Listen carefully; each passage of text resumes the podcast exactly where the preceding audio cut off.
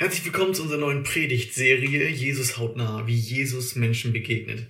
Nahtlos anschließend an die Konferenz, wo ihr jetzt übrigens die ähm, Videos von Alexander Schick ähm, und die Predigt nachschauen könnt, ähm, wollen wir uns weiter mit Jesus beschäftigen. Wir haben uns ja beschäftigt mit dem, wer Jesus wirklich ist, dass er eben mehr war als ein Mensch und dass die Berichte über ihn wirklich authentisch sind. Und darauf können wir richtig gut aufbauen und gehen jetzt noch ein bisschen mehr mit der Lupe ran. Wir schauen uns wirklich an, wer war Jesus jetzt wirklich? Wie hat er gelebt? Viele wissen gar nichts mehr heutzutage über Jesus. Und wenn du jetzt hier bist und sagst, ja, ich diesem Jesus nachfolgen, das jetzt nicht. Ich habe jetzt schon so auch andere Vorbilder in meinem Leben und so.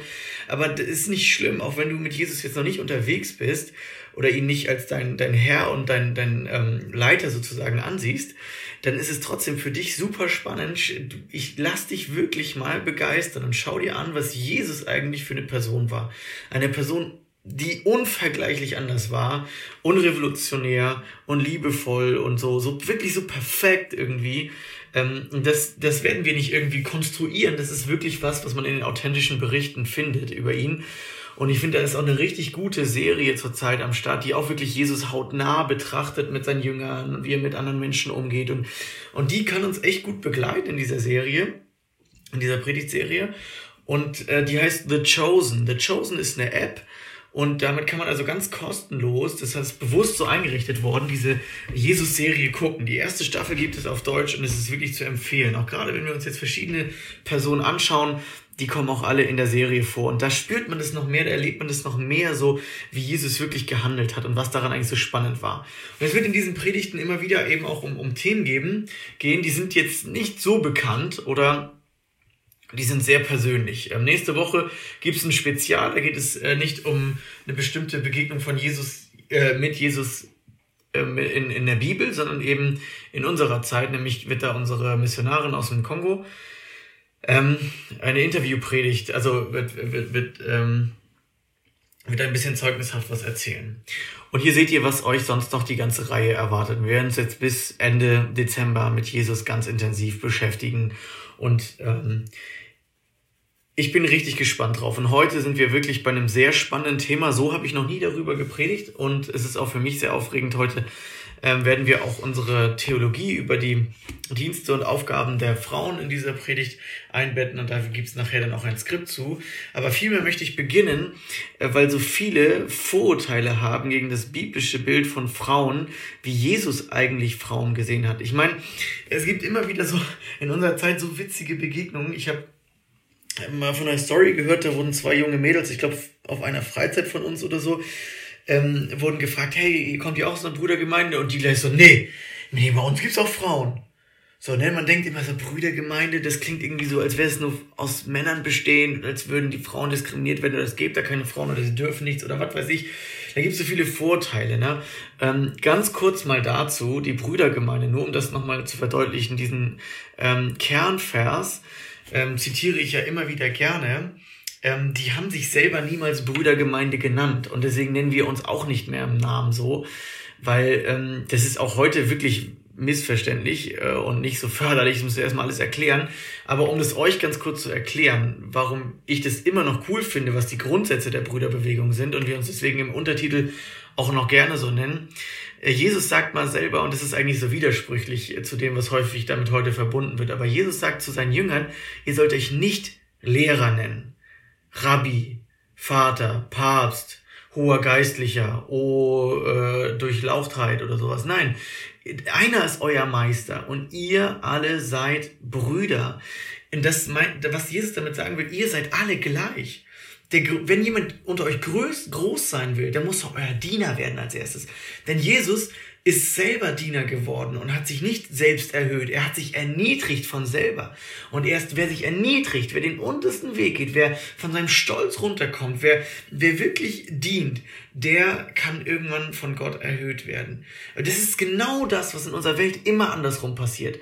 Man will Karriere machen, man will groß dastehen, man will der Geile sein, man will andere leiten, man will andere führen, man meint, man ist großer Politiker und man will Macht. Jeder will Macht über andere. Und Jesus sagt, nee, nee, nee, ich bin euer Meister und ich bin als erstes ganz niedrig geworden, ganz klein geworden. Und ihr alle seid gleichwertig. Niemand kann sich über den anderen erheben. Keiner ist besser als der andere. Keiner ist wichtiger als der andere.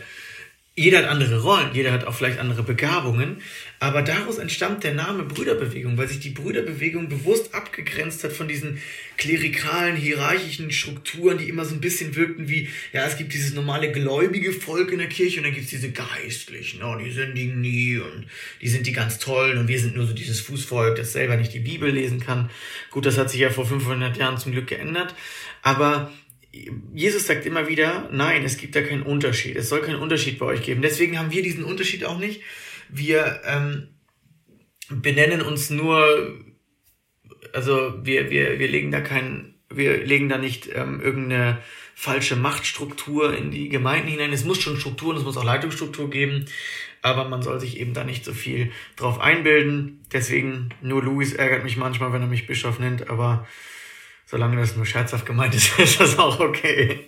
Ja, nun wirft man trotzdem der Bibel vor, jetzt unabhängig vom Brudergemeinde, dass sie ja eigentlich ähm, Frauen unterdrückt und man wirft ja auch äh, Paulus vor, dass er frauenfeindlich ist. Letztens sagte eine ähm, Kollegin aus der Baptisten, aus dem Baptistenbund irgendwie, die auch da Jugend für die junge Gemeinde zuständig war, sagte, mit Paulus werde ich mal reden über sein komisches Frauenbild. Ne?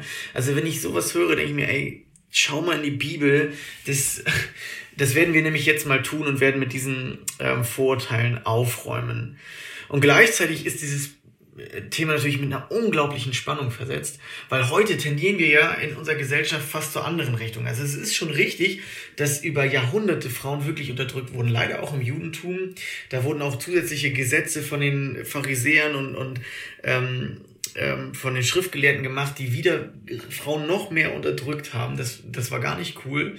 Ähm, Frauen mussten zum Beispiel in einer anderen ähm, Ecke von der Synagoge oder sogar an anderen oder oben in der Synagoge sein, damit sie von den Männern abgetrennt sind, dass falls sie unrein sind, ihre Tage haben, dass sie bloß niemanden unrein machen. Also wieder so ein Zusatzgesetz, um sich von den Frauen zu trennen. Dadurch wurde es so, dass ähm, Frauen im Neuen Testament eigentlich immer getrennt von Männern waren und ähm, Männer, teilweise führende Geistliche und so, haben mit, mit ihren Frauen niemals geredet in der Öffentlichkeit. Die durften sie gar nicht ansprechen ähm, geschweige denn, dass Frauen irgendwie mit Männern unterwegs waren, sie berühren durften in der Öffentlichkeit, gar nichts davon, ja.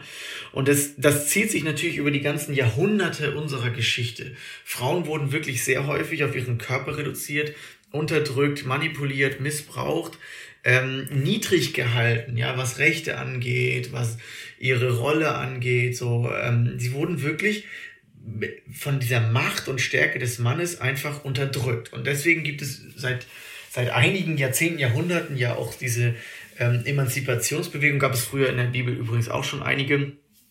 Ähm, und das ist auch völlig verständlich. Nur interessanterweise heute kippen wir so fast auf diese andere Seite. Ne? Ich war letztens im H&M mit Nessie und dann haben wir so ein, auf der Treppe stand so ein Schild. Ne? Zehn von, äh, sieben von zehn Führungskräften bei H&M sind Frauen. Ich habe mir so überlegt, stellt euch das vor, das wird von Männern da stehen. Also zehn, äh, sieben von zehn ähm, Führungskräften hier in, im Christusforum Kiel sind Männer. Ähm, so, ne? Dann, dann, dann bist du äh, im H&M, dann bist du sofort so, wow wie ungerecht die Frauenquote, hier ist die Männerquote irgendwie zu niedrig, egal. Ne, es kippt wirklich auf die andere Richtung, auch du merkst es die ganze Zeit in den, in den Nachrichten, es geht die ganze Zeit bei der Politik, bei den neuen Besetzungen des Bundestages, des Bundespräsidenten, Bundestagspräsidiums zum Beispiel hier wird dann geschrieben, fünf Frauen, ein Mann und alle feiern's und Baerbock wird Habeck vorgezogen und so, ne, einfach weil sie eine Frau ist, so hat man jedenfalls den Eindruck, das sagen sogar Politikexperten. Also es geht wirklich in diese andere Richtung. Und jetzt ist natürlich nicht unbegründet, wir, wir kippen zwar völlig auf die andere Seite, weil ich denke mal, Frauen setzt das auch enorm unter Druck, die nämlich sich eigentlich auch um, um ihre Familie, ihre Kids kümmern wollen, wenn sie dann Kinder haben, sollen sie gleichzeitig aber übelst die politische Verantwortung und Führung übernehmen. Das haut natürlich alles nicht so hin und das, das reißt natürlich Frauen auch total auseinander. Ähm, und dazu vielleicht ähm, später nochmal mehr.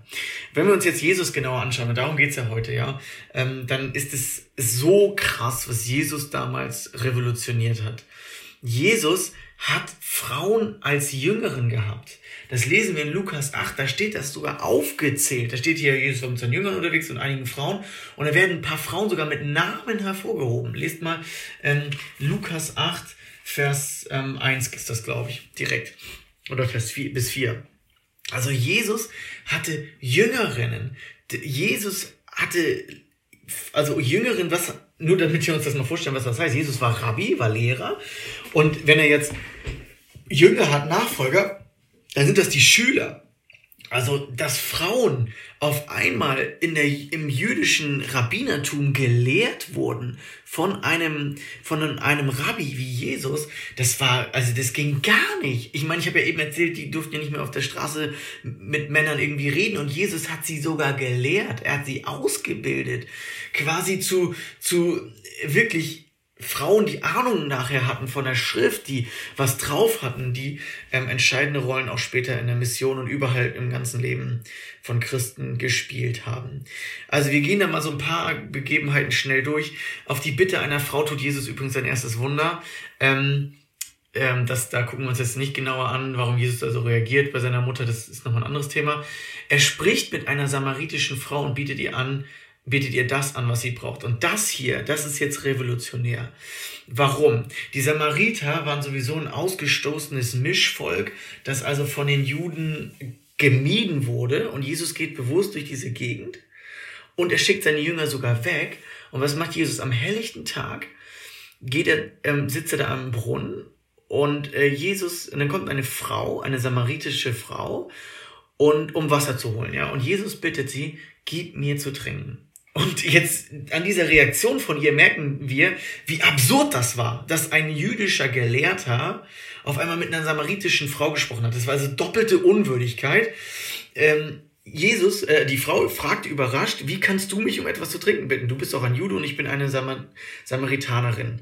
Und genau äh, sogar hier ähm, Johannes fügt noch so eine Erklärung ein. Die Juden meiden nämlich jeden Umgang mit den Samarit Samaritern oder Samaritanern, damit wir das nochmal verstehen als, äh, als spätere Leser. Dankeschön, Johannes. Also es ist wirklich so, dass, dass das ein Unding war. Und als die Jünger nachher zurückkommen, äh, waren sie völlig perplex und sagen, sie, warum redest du mit einer Frau? Und waren also, aber haben sich nicht getraut ihm Wiederrede zu geben. Sie mussten es sowieso ertragen, dass Frauen mit ihnen unterwegs waren, dass Frauen genauso äh, zuhören durften, genauso gelehrt wurden, dass Frauen ähm, sogar von Jesus ganz besonders behandelt wurden. Und das, das zieht sich durch die ganzen Evangelien.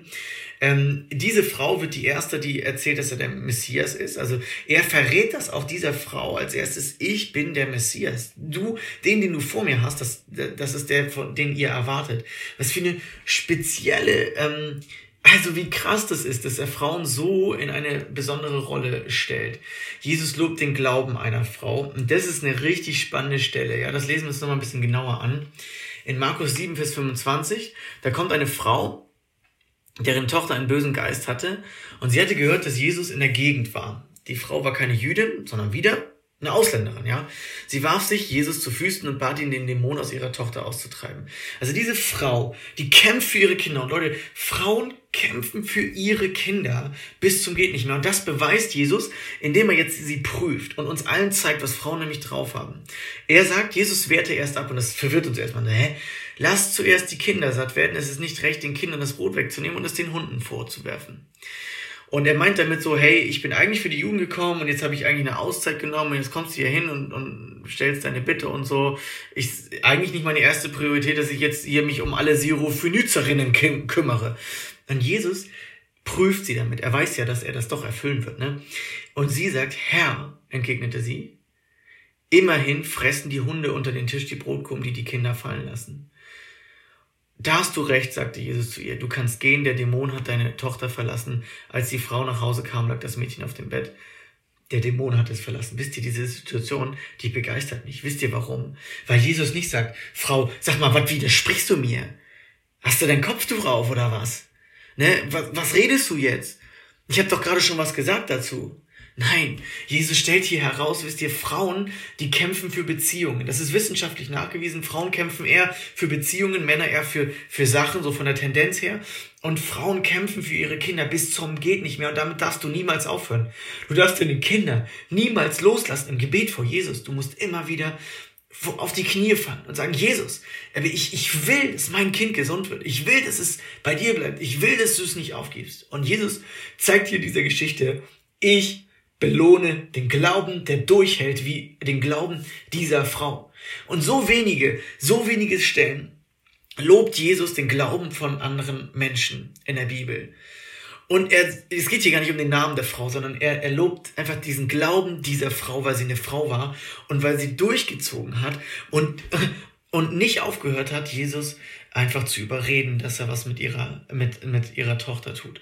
Und ähm, in Matthäus 15 sagt, sagt ähm, Jesus, oder da steht sogar, Frau, dein Glaube ist groß. Was du willst, soll geschehen. Sag mir viele andere Stellen, wo Jesus sagt, dein Glaube ist groß. Zu den Jüngern, zu irgendjemandem. Wisst ihr, ich will dieses, ich, das begeistert mich so, das, das challenged mich so, wie Jesus Frauen gesehen hat. Jesus hat die Hingabe von einer Frau gelobt. Das war, das war diese Witwe hier in, in Markus 12. Jesus lässt sich von Frauen berühren und salben. Ohne sexuelle Hintergedanken, ohne Macho-Sprüche. Und, und das, obwohl alles Mögliche an, an reichen Männern da drum ist und das völlig daneben fand. Er lobt sogar Maria, die nicht im Haushalt helfen will, sondern bei ihm sitzen will und lernen will. Ja, jedermann hätte gesagt, ja, Martha hat recht, Maria soll mal schnell wieder ein bisschen mithelfen, ne, das gehört sich doch auch so. Ne? Und dann versteht man auch so manche andere Bibelstellen von, von Paulus in Titus und Timotheus nicht richtig, weil Haushalt was ganz anderes bedeutet, aber egal, als, als heute. Jesus sagt, hey, nein, die Frau hat das Bessere gewählt und ist zu meinen Füßen. Und ey, das ist so crazy, ja. Das ist alles andere, als wir uns das vorstellen. Jesus wird begleitet von den Frauen bis zum Ende. Sie bleiben dran an ihm, beim Kreuz, beim Grab und bei der Auferstehung. Die Männer geben viel früher auf. Die Männer sind beziehungstechnisch häufig nicht so hartnäckig und nicht so stark gebunden, wie es Frauen sind. Und das zeigt sich hier wieder. Und ähm, Frauen kümmern sich um Jesus bis zum Ende und ähm, sind neben eine Schlüsselperson, Position auch dann später in der Verkündigung und in der, im Wachstum der Gemeinde Teil. Also wenn ich mir Jesus anschaue, wie Jesus mit Frauen umgegangen ist, dann ist es nicht verächtlich, nicht geringschätzend. Er hat sie aus ihrer Unterdrückung rausgeholt, die sie in dieser Zeit erlebt haben. Er hat sie wertgeschätzt, er benennt sie mit Namen, er gibt ihnen wichtige Rollen, er lehrt sie, er lässt sie ganz nah an sich rankommen. Ähm, er hat niemals Frauen als Sexobjekte gesehen. Und liebe, liebe Leute, wir als Christen müssten die Ersten sein, die sich für die Rechte der Frauen auf dieser Welt einsetzen, die sich gegen die ähm, Prostitution und Frauenhandel und Unterdrückung der Frau und Reduzierung der Frau auf ihr Sexuelles ähm, ähm, beziehen. All diese schlimmen Dinge, die in dieser Welt noch so viel passieren, da müssen wir Christen, da müssen wir Christen gegen aufstehen. Alle niederträchtigen Lieder über Frauen, wo sie als Bitches oder als Sexobjekt irgendwie besungen werden oder berappt werden, die schmeißen wir aus unseren Playlists. Die haben bei uns nichts zu suchen, versteht ihr? Das ist nicht witzig, das ist nicht lustig. Man kann mal Frauen-Männer-Witze machen, aber äh, dieser Sexismus, den hat Jesus niemals gelebt. Und Paulus wird jetzt natürlich vorgeworfen, und jetzt kommen wir dem bisschen spannenderen, was manche jetzt aber denken, dass, dass Jesus ja Frauen ganz toll behandelt hat und ihnen alles ähm, erlaubt hat und, und Paulus eben nicht, ja. Und Paulus und, und wird da völlig falsches Frauenbild auch äh, nahegelegt. Das ist so bitter, ja. Wenn wir wirklich zwischen den Zeilen bei Paulus lesen, das ist genauso wie in den anderen Evangelium, Paulus erwähnt ungewöhnlich viele Schlüsselfrauen. Wirklich. Er sagt, ähm, dass Priscilla und Aquila zu Hause Apollos gelehrt haben, einen großen Apostel der damaligen Zeit. Ähm, und Priscilla war eindeutig dabei. Wenn die Frau mitgenannt wird, zeigt es eigentlich ihre Schlüsselrolle. Sie konnte wahrscheinlich ziemlich gut lehren. Das können heute auch viele gut in unserer Gemeinde und es ist mega gut, dass in Hauskreisen da Frauen ihre guten Lehrerkenntnisse auch immer wieder äh, droppen können. Ähm, Lydia hat einen Gebetskreis geleitet. Nympha war die Gastgeberin einer Gemeinde. Dass ihr Mann nicht erwähnt wird, ist auch wieder sehr auffällig. Chloe war eine einflussreiche Frau, die hat viel geleistet, wahrscheinlich auch ähm, ja, wichtige Aufgaben übernommen. Dorcas ist als Jüngerin und als sozialdiakonisch ähm, sehr aktiv gewesen. Ev Evodia und Syntyche hatten zwar Streit, aber ähm, es ist Paulus auch wichtig, dass der geschlichtet wird, weil sie mit, mit Paulus zusammen das Evangelium verbreitet haben. Jetzt gibt es eine Stelle in der Apostelgeschichte, da geht es um Junia, die war eventuell eine Post Apostelin, vielleicht auch nur eine sehr wichtige Mitarbeiterin, das kann man auslegungstechnisch jetzt bestreiten oder nicht, aber wollen wir uns nicht mit beschäftigen. Phoebe war Diakonin, also eine verantwortliche Mitarbeiterin, deswegen haben wir auch verantwortliche Mitarbeiterinnen.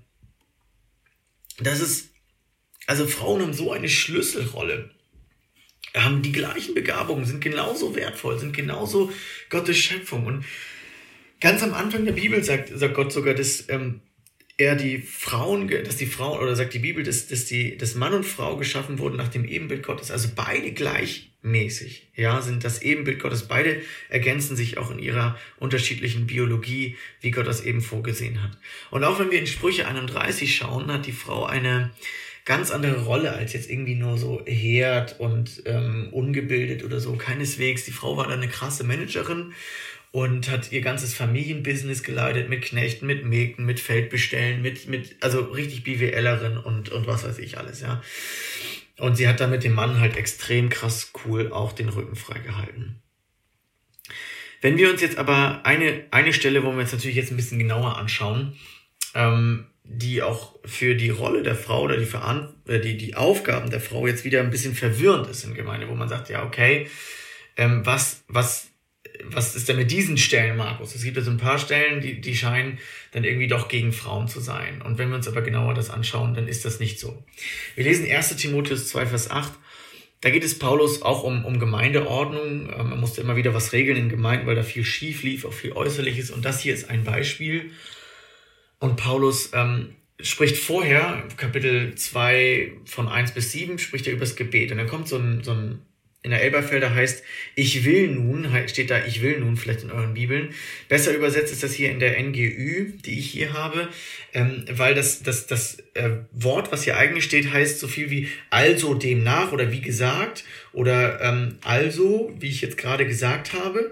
Das bedeutet so viel wie, ähm, ja, jetzt, jetzt zurück zum Gegenstand meiner eigentlichen Ausführungen, also zurück zum Gebet. Also das ist hier ziemlich gut übersetzt. Es geht hier also eindeutig ums, ums Gebet. Und erst frühstückt er ganz schnell ein Problem ab von Männern in Gemeinde. Er sagt, das gilt für alle zusammenkünftige Gemeinde. Ich möchte, dass die Männer, wenn sie ihre Hände zu Gott erheben, ein reines Gewissen haben, kein Groll gegen jemand hegen und einander nicht zerstritten sind.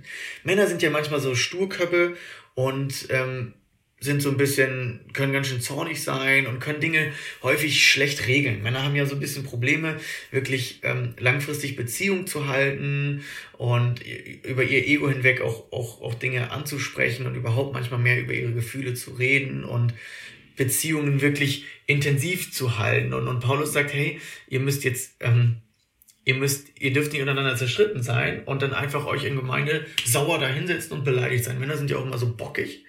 Ja, und das heißt, ihr müsst ein reines Gewissen haben, ihr müsst Dinge klären, auch wenn das beziehungstechnisch manchmal viel schwierig ist. Und ihr sollt niemals aufhören zu beten. Männer ziehen sich auch gerne mal zurück, und sagen, oh, ich habe keinen Bock mehr darauf, Menschen sind mir zu anstrengend, ich kümmere mich um Sachen, meine Hobbys, mein Zocken, mein Boot, mein Baum, mein Wald, was weiß ich, mein Haus, ähm, ziehen sich einfach zurück. Und Paulus sagt, nee, nee, nee, Übernehmt Verantwortung und ihr hebt überall die Hände zu Gott und betet, egal wo. Lasst euch als Männer ermutigen, zieht euch nicht zurück, habt keine Ausreden, habt keinen Groll innerlich, lernt Frieden mit anderen zu stiften, lernt gute Beziehungen zu führen. Das ist für uns Männer herausfordernd. Für die Frauen damals war es ein anderes Problem. Ähm, genauso möchte ich, dass die Frauen sich verantwortungsbewusst und zurückhaltend schmücken und mit ihrer Kleidung keinen Anstoß erregen.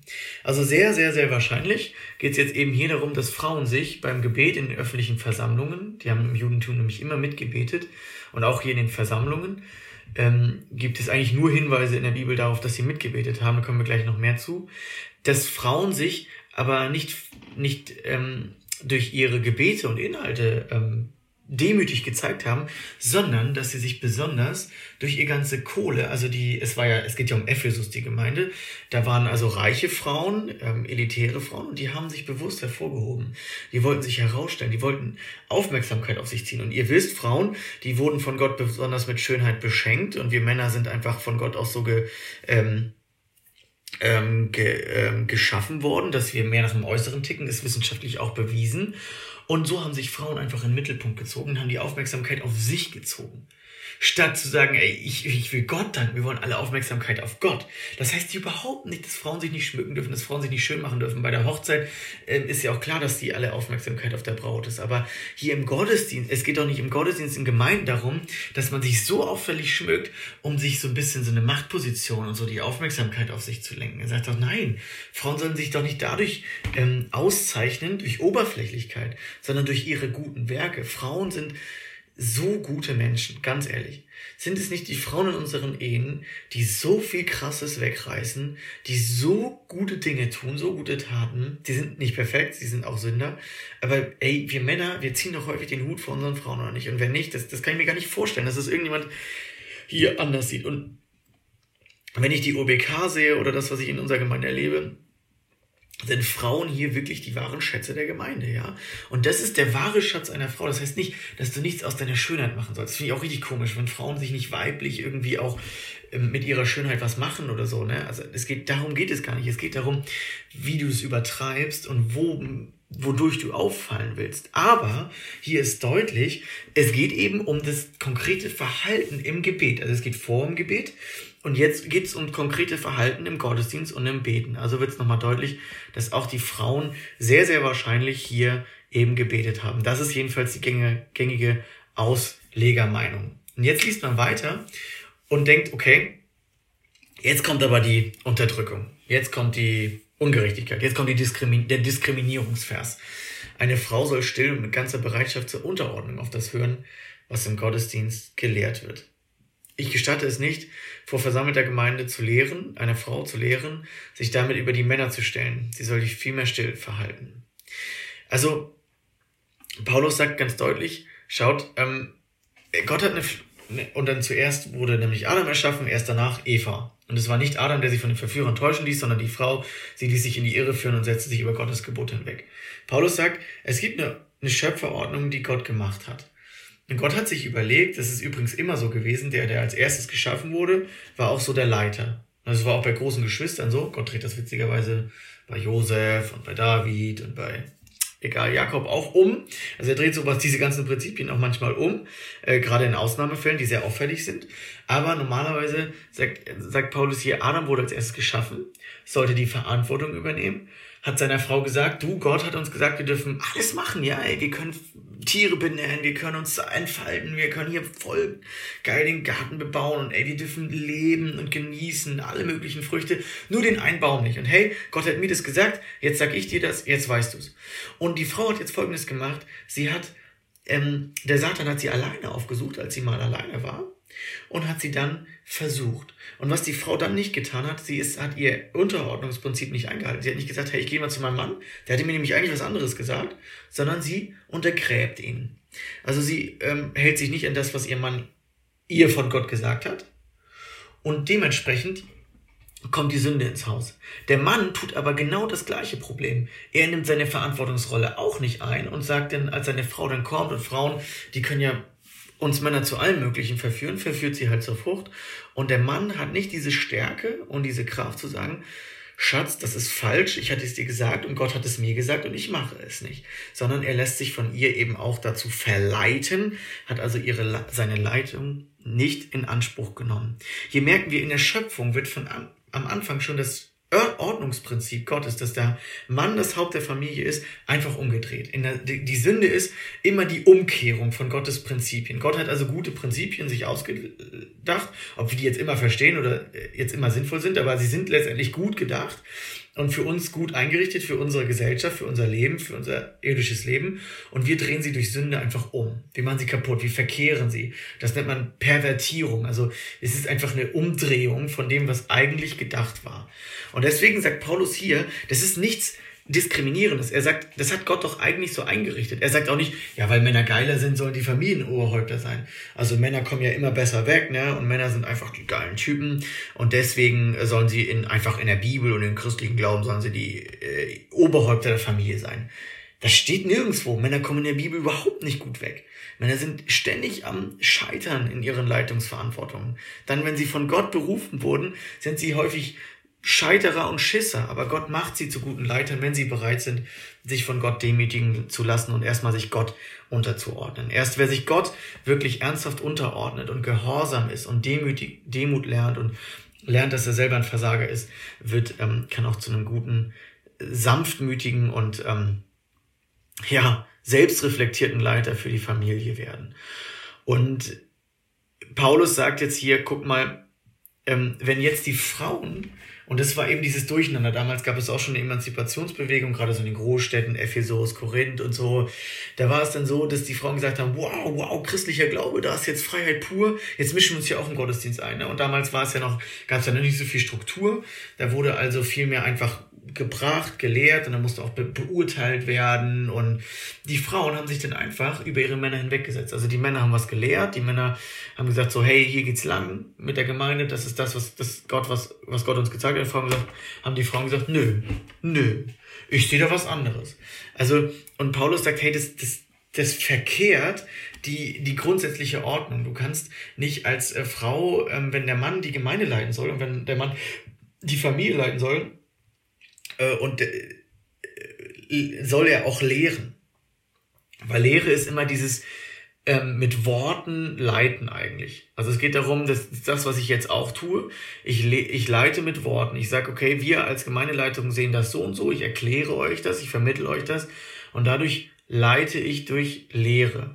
Und er sagt jetzt, Paulus sagt jetzt, hey, die Frauen sollen ja eben nicht die Leiterin sein, die obersten Leiterin der, der Gemeinde. So, sie sollen schon Verantwortung übernehmen und so weiter. Aber darüber soll immer noch das Haupt stehen, das ist sowieso Jesus und darunter dann die Männer in der Verantwortungshierarchie und dann eben die Frauen. Das heißt nicht, dass Frauen das nicht könnten oder was auch immer, dass Frauen nicht lernen könnten. Aber in dieser, in diesem Setting, also in dieser Rahmenbedingungen, dass jetzt vor der versammelten Gemeinde gesagt wird, was Sache ist, was Lehre ist, was also jetzt was wirklich biblische Lehre ist, was Gott wirklich möchte, das sollen die Männer tun, weil die Männer müssen dafür auch am Ende die Verantwortung tragen. Die Männer müssen auch die Verantwortung tragen für ihre Familien, für ihre Frauen. Was sind die Lehrsätze deiner Familie? Das ist auch total spannend. Die Lehrsätze deiner Familie, die deine Tradition, deine Gewohnheiten der Familie auszeichnen, musst du als Mann nachher vor, vor Gott rechtfertigen. Waren das wirklich geistliche Lehrsätze? Waren das traditionelle Lehrsätze? Waren das Leistungsprinzipien? Hast du eigentlich deine Kinder nur zu Leistung, nach einem Leistungschristsein erzogen? Und als Mann hattest du nicht den Schnitt mal zu sagen, ey, das ist eigentlich nicht evangeliumszentriert, wie wir unsere Kinder erziehen. Also hast du als Mann, bist du dir bewusst, welche welche Lehrsätze deine Familie eigentlich transportiert. Und deine Frau wird immer sehr, sehr initiativ sein. Die hat sehr viele Ideen, wie, wie, wie Erziehung auszusehen hat, wie Familienleben auszusehen hat. Und sie ist sehr beziehungsorientiert. Und du, Mann, musst den Überblick behalten und sagen, wo wollen wir geistlich hin? Wo will ich geistlich mit meiner Familie hin? Äh, du musst letztendlich die Verantwortung tragen für dein, für die, für eure gemeinsame Entscheidung. Ihr sollt schon gemeinsame Entscheidungen treffen. Wie gesagt, Jesus hat Frauen auch stark reingenommen in seinen in sein Jüngerteam und das sollten wir in, in Ehe und Familie überall auch machen. Es gab, wie gesagt, ja auch Diakoninnen, die Verantwortung getragen haben, die also auch Entscheidungen getroffen haben und alles. Aber die Gesamtverantwortung der Gemeinde, die eben auch durch die Gemeindelehre ja auch geführt wird, die müssen dann die Männer übernehmen. Aufgrund der Zeit lasse ich mal den kleinen Exkurs zu diesem schwierigen Vers 15 weg. Der lässt sich auch nämlich ganz leicht erklären, wenn man die ähm, Kultur dahinter versteht. Könnte ich euch nochmal erklären, wenn es interessiert. Ähm, und wenn wir jetzt uns mal genauer anschauen, eine andere Parallelstelle, wo es auch das, um das Schweigen der Frau geht, dann ähm, wird deutlich, ähm, dass es hier auch um den Gottesdienst, um das Gottesdienstsetting geht, also ähm, Gottesdienstveranstaltungen, wo alle durcheinander leider in Korinth war es sehr durcheinander, ähm, was ge gebracht haben. Die hatten ja noch nicht so wie wir die Bibel und irgendwie alles so schön strukturiert mit Kapiteln und so weiter, sondern die haben ganz viel Psalmen genommen, Offenbarungen und mussten das alles interpretieren auf Jesus hin und auslegen und haben dann auch ganz viel in der damaligen Zeit noch vom Heiligen Geist direkt eingegeben bekommen. Heute geht's das, glaube ich, auch noch, aber vielleicht nicht mehr ganz so krass viel. Und alles, sagt Paulus, muss dem geistlichen Aufbau der Gemeinde dienen. Und dann äh, dann legt er weiter aus, was nicht zum Aufbau ist. Zum Aufbau ist nämlich nicht, wenn alles durcheinander geht. Er sagt, es müssen, es können höchstens zwei oder drei ähm, nach der Reihe äh, irgendwie was weiß sagen, weil danach hast du schon wieder vergessen, was gesagt wurde und keiner weiß, was das, was das heißen soll. Also es muss ordentlich übersetzt werden. Und wenn kein Übersetzer da ist, dann sollen sie schweigen. So, das kommt das erste Mal Schweigen vor. Und dann Vers 29, ähm, dann soll das Gesagte beurteilt werden. Das ist ganz wichtig. Also ist es wirklich evangeliumszentriert? Ist das Christus, christliche Lehre oder ist das Christuszentrierte Lehre oder ist das Irrlehre? Und dann, wenn einer von diesen anderen, die da da sitzen, eine Offenbarung empfängt, also wenn er merkt, so jetzt zeigt mir Gott, Gottes Geist wirklich was, dann soll wieder der erste Schwein sich einfach hinsetzen. Also muss ganz viel Demut und Struktur drin sein, die da einfach fehlte. Und ähm, dann heißt es weiter, ähm, ihr könnt so einer, na, nacheinander weissagen, damit alle ermutigt werden und lernen und so. Aber ähm, Gott ist nicht ein Gott der Unordnung. Und wie in allen Gemeinden der Heiligen sollen die Frauen in den Versammlungen schweigen. Also in diesem ganzen Prozess, wo es um Lehre geht, öffentliche Beiträge und dieses Beurteilen, da sollten die Frauen eben schweigen. Es ist ihnen nicht gestattet zu reden, hier steht eben nicht beten, sondern nur dieses, diese Redebeiträge.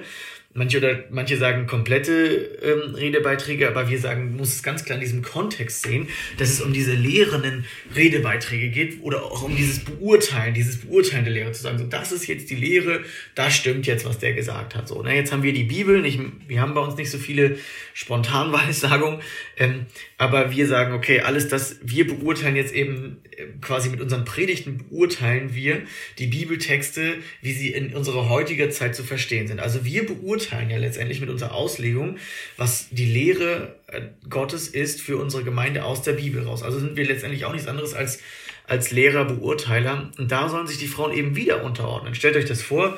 Also Nessie wird jetzt aufstehen spontan und sagen, Markus, ganz ehrlich, das ist hier falsch, wie du den Bibeltext auslegst und ähm, das sehe ich anders und so sollten wir das als Gemeinde mal sehen.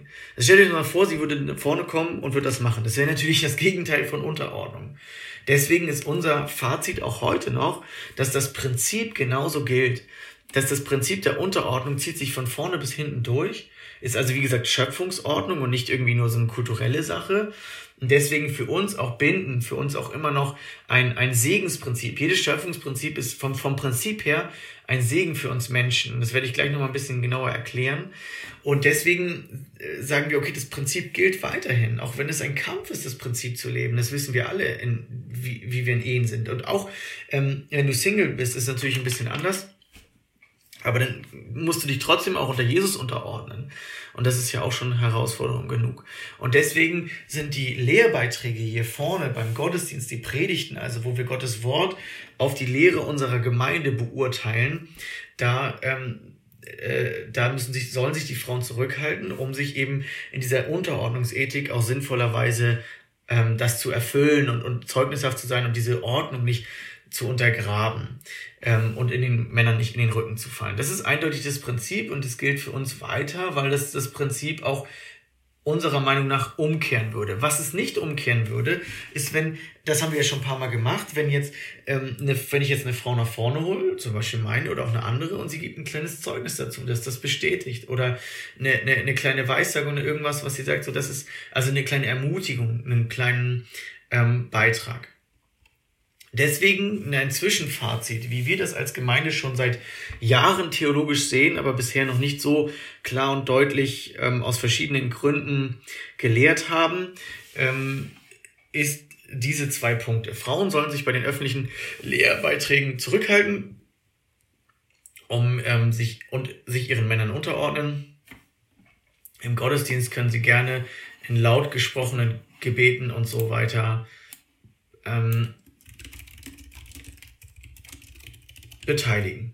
So, so, so verstehen wir eindeutig das ähm, geistliche Prinzip und wir haben uns, wie gesagt, ähm, entschieden, das noch nicht zu lehren ähm, oder das noch nicht einzuführen, weil wir gesagt haben, wir mit, mit Gemeindeumstellung, Gemeindehaus und so haben wir jetzt erstmal, bringen wir genügend Unruhe rein. Man muss sich ja auch an Veränderungen immer wieder gewöhnen. Und das ist auch eine Veränderung. Wir Menschen sind Gewohnheitstiere, die wir vielleicht erstmal, weil wir sie jahrelang, je nachdem wie alt wir sind, auch ganz anders kennengelernt haben, auch andere Überzeugungen gehört haben, dass man sich jetzt erstmal damit auseinandersetzen muss. Deswegen haben wir manche auch vorher auch angesprochen, dass das heute kommen wird, dass wir ähm, aber schon, ihr müsst dazu wissen, wir sind schon seit Jahren, auch noch als Johannes im Leitungskreis war, davon überzeugt von dieser biblischen Linie und haben uns bisher da aber praktische, bei der praktischen Umsetzung des Frauengebets einfach zurückgehalten. Aber je, ab jetzt gilt es, so wie wir das auch schon kennen, bei Ansagen, Zeugnissen, Interviews, Berichten und eben auch bei laut gesprochenen Gebet oder ähm, wie bei Liedern auch, dass Frauen sich da eben gerne beteiligen dürfen. Und äh, wir laden alle Frauen herzlich ein, das zu tun. Und ich hoffe, es ist ein bisschen deutlich geworden. Es geht nur, es geht nicht um einen, einen Maulkorb, auch bei Paulus eben nicht. Es geht nicht um eine, eine, eine Unterdrückung oder so, sondern es war damals in der Kultur also sowieso noch viel stärker wichtig, dass sich die Frauen jetzt nicht bei den christlichen Familien, gerade bei den christlichen Familien total daneben benehmen und in der Kultur total negativ auffallen, sondern sich unterordnen. Ich glaube, dass auch Unterordnung heute noch ein großes Zeugnis ist. So viele Beziehungen und Ehen gehen auseinander, weil Frauen und Männer irgendwann sagen so, ich habe diese Meinung, du hast diese Meinung, Pech, wir gehen auseinander, passt nicht mehr. Unsere Herzen passen nicht mehr zusammen oder irgend so ein Blödsinn. Also manchmal kann es wirklich so schlimm sein und manchmal läuft es auch so, aber ähm, im Prinzip glaube ich, wenn wir Unterordnung wirklich segensreich leben würden und ein Mann gut leiten würde und eine Frau ihm auch dazu helfen würde und sich gut auch unterordnen würde, ähm, dann glaube ich, kann gesegnetes Zusammenleben, auch in schwierigen Konflikten gibt es dann Kompromisse und der Mann muss sie eben verantworten. Und dieses Prinzip zieht sich eben durch die, durch die ganzen Gesellschaftsrollen. Also Paulus ähm, erklärt das Leitungsprinzip in ähm, zweimal in Kolosser 3 und Epheser 5, 6. Und er sagt ganz deutlich, guck mal, es gibt immer so eine Unterordnungsrolle in der Gesellschaft und es gibt eine Leitungsrolle. Das ist, betrifft Ehe, das betrifft Familie, das betrifft Arbeit, das betrifft Staat. Staat steht nochmal an anderer Stelle. Also überall gibt es diese Rolle. Man muss sich lernen unterzuordnen und man hat natürlich dazu keinen Bock. Also warum soll ich mich unterordnen? Ich habe meine eigene Meinung, soll man ja auch haben, aber an gewissen Stellen muss man trotzdem lernen, ähm, zu, zu sich unterzuordnen, zu sagen, okay, ich gehe jetzt mit, auch wenn ich es anders sehe, aber irgendwie müssen wir einen Kompromiss haben. Das ist ja auf der Arbeit so, du musst deinem Chef auch folgen. Ich hoffe, du hast einen guten Chef, der dich sehr stark mit reinnimmt, der alles mit dir bespricht und der deine Expertise auch nutzt und dich nicht überfährt oder was auch immer. Aber trotzdem gilt es ja, dass du letztendlich das machst, was er sagt, weil irgendwie muss der Leiter ja auch das ganze Unternehmen voranbringen oder den ganzen Zweig und irgendwie alles zusammenhalten. Da, wo es keine Leiterschaft gibt und jeder sein eigener Führer ist und jeder meint, Recht zu haben, funktioniert gar nichts. Da ist einfach Stillstand. Und deswegen ist das Leitungsprinzip heute noch aktuell. Und die Unterordnungsrolle hat immer die Gefahr zu sagen, ich halte mich daran, nicht daran, ich setze mich darüber hinweg. Kinder setzen sich über ihre Eltern hinweg, Frauen setzen sich über ihre Männer hinweg, weil sie sagen, ich habe doch eh mehr Ahnung als der, der die ganze Zeit weg ist. Ähm, Arbeitnehmer setzen sich über ihre Chefs hinweg. Und auf der anderen Seite gibt es immer diese, diese Leitungsrolle, die der Gefahr unterliegt, ihre Macht zu missbrauchen. Und das ist revolutionär. Paulus sagt, ihr Männer liebt eure Frauen. Das mussten die damals gar nicht. Männer im Judentum haben die Frauen besessen, aber nicht geliebt. Die hatten mehrere Frauen. Paulus sagt, Mann einer Frau darf nur in der Gemeinde richtig mitarbeiten, nicht Mann mehrerer Frauen. Also, dass Paulus ein Frauenfeind ist, das ist so absurd, weil Paulus führt eine, eine Wertigkeit für Frauen ein. Er sagt, geht rücksichtslos mit ihnen um. Welcher Mann ist zu der antiken Zeit rücksichtslos mit einer Frau umgegangen? Und er geht so weit, dass er sagt, liebt eure Frauen wie euch selbst in Epheser 5. Ey, wie krass ist das? Was ist das für ein, ein Typ, der Paulus, der Single war, der sagt, Frauen werden ab jetzt nicht mehr geringschätzig betrachtet, werden nicht mehr als Besitz oder Dinge betrachtet, sie werden auf Augenhöhe respektiert. Stellt euch vor, ein Mann muss eine Frau respektieren, ehren soll er sie sogar. Also rücksichtsvoll und sensibel behandeln, nicht so ruppig und fertig machen, nur weil man verbal oder äh, emo, äh, emotional oder, ähm, oder körperlich, physisch stärker ist. Das haben Männer immer getan, Frauen einfach fertig gemacht, weil sie stärker waren. Paulus sagt, das geht gar nicht. Ihr liebt eure Frauen und Liebe, ihr sollt sie so lieben, wie Christus die Gemeinde sich selbst für, für sie hingegeben hat. Lieben wir unsere Frauen mit dieser, ja, mit dieser Demut, mit dieser Sanftmut, mit dieser Ehrerbietung, wie Jesus uns geliebt hat, mit dieser, ja, mit dieser Sensibilität, mit dieser Rücksichtnahme. Das ist das, was Paulus den Männern der damaligen Zeit sagt. Die haben ihm Vogel gezeigt und gesagt, das ist viel zu anstrengend. Also Paulus war wirklich kein Frauenfeind. Ähm, und er sagt eben, ihr Männer dürft eure Macht nicht missbrauchen. Ihr müsst diese, ihr müsst die, die schwächere Position, die untergeordnete ähm, Frau, ihr müsst sie lieben, ihr müsst sie quasi hochheben. Und alle die, die sich übrigens unterordnen, ne, das sagt, ähm, das sagt Paulus später mal über Jesus, die werden auch erhöht werden.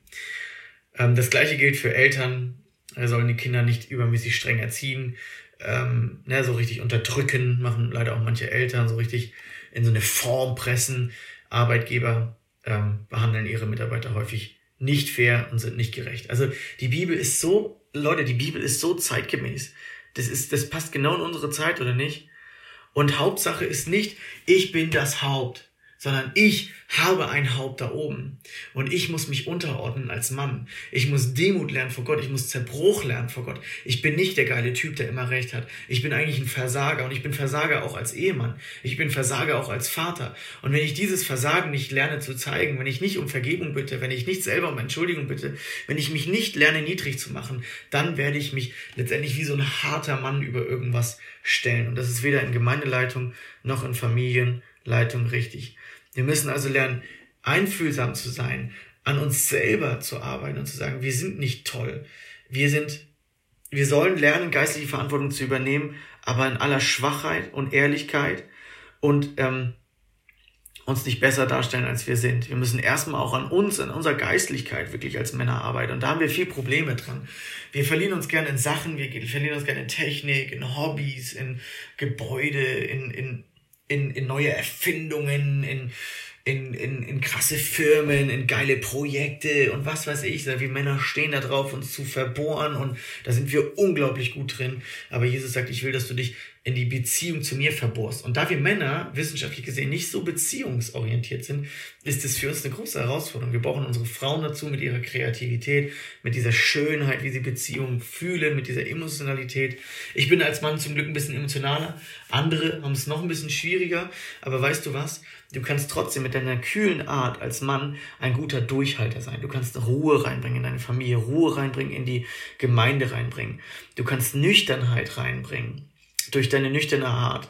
Biologisch gesehen, durch den höheren Testosteron, Testosteronspiegel, haben wir genau das. Wir haben ein bisschen kühlere, bedachtere Möglichkeiten, Dinge durchzuhalten und auszuhalten, wenn es mal emotional wird. Und dafür sind wir dann auch diese starke Schulter in Gemeinde, ähm, wenn es unruhig wird, wenn es zu emotional wird, wenn Leid reinkommt, wenn Verfolgung reinkommt, dass wir stark durchhalten. Frauen sind genauso stark, noch stärker, was Beziehungen angeht, haben aber manchmal es einfach auch biologisch gesehen schwieriger, mit ihren Emotionen zu kämpfen. Da sind wir Männer hoffentlich die starke Schulter und der nüchterne, geistliche Berater an der Seite unserer Frauen. Und das müssen wir lernen. Ich möchte jetzt niemanden angreifen. Es gibt da in, in, auch zwischen den, also innerhalb der Geschlechter dann riesen Bandbreiten von sehr emotionalen ähm, Frauen bis hin zu Dr. Merkel oder was auch immer. Ja, ich, wenn du eine Dr. Merkel bist, dann äh, fühle dich nicht angegriffen. Es sind ja nur Tendenzen. Es, es geht nur um Tendenzen in der, da in der Wissenschaft, in den Forschungen. Es gibt ja auch sehr viele Abweichungen. Ich wünsche mir aber, dass wir die Unterschiedlichkeit zwischen Mann und Frau als Ergänzung verstehen und sagen, es ist ein Prinzip, das Gott schafft, das müssen wir immer wieder lernen. Wir sind da schwach drin, das Unterordnungsprinzip durchzuziehen. Aber wisst ihr, Jesus selber hat diese Einstellung gelebt. Er war genauso wie Gott, sagt der Philipperbrief. Und er hielt es aber nicht gewaltsam fest. Er hielt diese Macht nicht fest. Er war genauso wie Gott. Er ist ja Gott. Er blieb aber nicht Gott gleich, sondern er erniedrigte sich. Er wurde ganz klein er wurde einem Sklaven gleich. Also die ganz unterste Stufe, die gar nichts zu sagen hatten. Stellt euch das mal vor. Gott wird zu jemandem, der alles geschaffen hat, der auf einmal nichts mehr zu sagen hat. Der, der einem Sklaven gleich wurde, mit dem alles gemacht wurde und wo alle Leute dachten, ich habe dem Typen was zu sagen, aber der nicht mir. Und alle sahen ihn auch so. Er erniedrigte sich selbst. Er demütigte sich. Er ordnete sich allem unter und wurde gehorsam bis zum Tod. Ey Leute, wie krass, dass Jesus das vorgemacht hat. Der alles konnte, der supermächtig war, der Gott war, der alles wusste und sich trotzdem unterordnet. Wenn wir uns dann nicht unterordnen können, dann weiß ich auch nicht, dann, dann folgen wir Jesus noch nicht richtig nach. Und wir alle werden sich einmal vor Jesus beugen und sagen, hey, das ist so krass, wie du dich untergeordnet hast, wie du klein geworden bist. Und das will ich auch. Liebe Männer, hört mit eurem Stolz auf dass ihr die geileren Typen seid, dass ihr für Gott wichtiger seid. Das ist null so. Wer das noch denkt, wer von sich selber hochdenkt, der wird erniedrigt werden. Wer aber von seinem eigenen Versagen ganz klar Bescheid weiß und sich reflektiert und weiß, ey, ich krieg so viele Bereiche in meinem Leben noch nicht unter die Füße. Und wer darüber ehrlich ist und wer damit ehrlich zu Gott kommt und wer sagt, Jesus, ich bin schwach, ich, ich, ich krieg's nicht gebacken, mein Leben, ich bin nicht der geile Leiter, den kann Gott aufbauen zu genau das, was er sein soll, nämlich ein geistlicher, ein geistliches Haupt. Hauptsache ist nicht Haupt sein, sondern Haupt haben, sich bewusst zu sein, ich bin nicht das geile Haupt, sondern ich habe ein Haupt, der sich für mich ganz klein gemacht hat. Und deswegen müssen wir demütige Leiterschaft trainieren und auch demütige Unterordnung trainieren. Und wir, und dann, glaube ich, blühen unsere Familien und Ehen auf. Überall da, wo Stolz reinkommt, kommt Rechthaberei und Hartnäckigkeit und Verbohrtheit. In Gemeinden, wenn Gemeindeleiter sagen, ich bin da, ich habe in allem Recht und an mir geht nichts vorbei und so viel Macht einnehmen, dass an ihnen vorbeigeht, dann geht die Gemeinde kaputt, alle anderen sind unterdrückt und kommen nicht mehr an ihnen vorbei. Und wisst ihr, das ist doch die Realität in unserer Zeit. Wir leben in einer Ellbogengesellschaft, Frauen an die Macht, Männer an die Macht, alle wollen an die Macht, alle wollen, dass es äh, darum geht, dass, ähm, dass sie Recht behalten, dass sie andere beherrschen, dass sie Erfolg haben. Und wisst ihr, was ich als ersten Vers in dieser Predigt eingebaut habe? Wenn einer von euch der Größte sein will, soll er der Kleinste sein. Und deswegen müsst ihr mal in Epheser 5 lesen, da fängt ähm, da fängt Paulus diesen ganzen Abschnitt mit, dem, mit der Unterordnung, mit dem Unterordnungsprinzip so an. Ordnet euch einander unter in der Furcht Christi. Ordnet euch einander unter in der Furcht Christi. Jeder unter jedem. Hier ist niemand besser. Wir alle sind unter der Ehrfurcht Christi, sind wir klein. Und es hat uns Jesus selbst vorgemacht, der Herr aber selber sogar Gott wurde. Und dadurch wurde er erhöht. Das heißt, es fängt immer bei uns allen mit Demut an. Und vielleicht bist du zu stolz, zu Jesus zu kommen. Denkst, du bist ein geiler Macker oder bist eine tolle Frau. Das ist das Problem, das dich von Jesus gerade abhält das dich abhält, weil du denkst, du weißt mehr. Du, vielleicht lässt du den Zweifeln so viel Raum, weil du so viel Wissenschaft studiert hast, dass du meinst, du weißt mehr als Jesus. Dabei zeigen sich immer mehr Sachen heraus, dass die Bibel wirklich wahr ist. Und dieser Stolz, dass du meinst, mehr zu wissen, der hält dich von Jesus ab. Jesus möchte dass wir klein werden, dass wir zugeben, wir können es nicht alleine schaffen. Wir schaffen nicht gute Gemeindeleitung alleine, wir schaffen auch nicht gute Familienleitung alleine, wir schaffen auch Unterordnung nicht alleine. Wir brauchen Jesus. Wir brauchen ihn und brauchen einfach seine Liebe, seine Hingabe, das hat er uns vorgemacht, damit wir selber uns demütigen können. Und ich möchte einfach dafür beten, dass wir das lernen, uns nicht so über andere zu erheben. Nicht über Frauen, nicht über äh, Gemeindemitglieder, nicht über unseren, über, über den Ehemann, nicht über die Ehefrau, sondern dass wir einfach uns deutlich machen, wir sind alle gleich vor Gott. Wir sind alles gleich Sünder und wir sind alle gleich tausendmal geliebt. Und das muss uns eigentlich demütig machen und ehrfurchtig vor Gott und damit auch unsere Familien, unsere Gemeinden aufblühen lassen.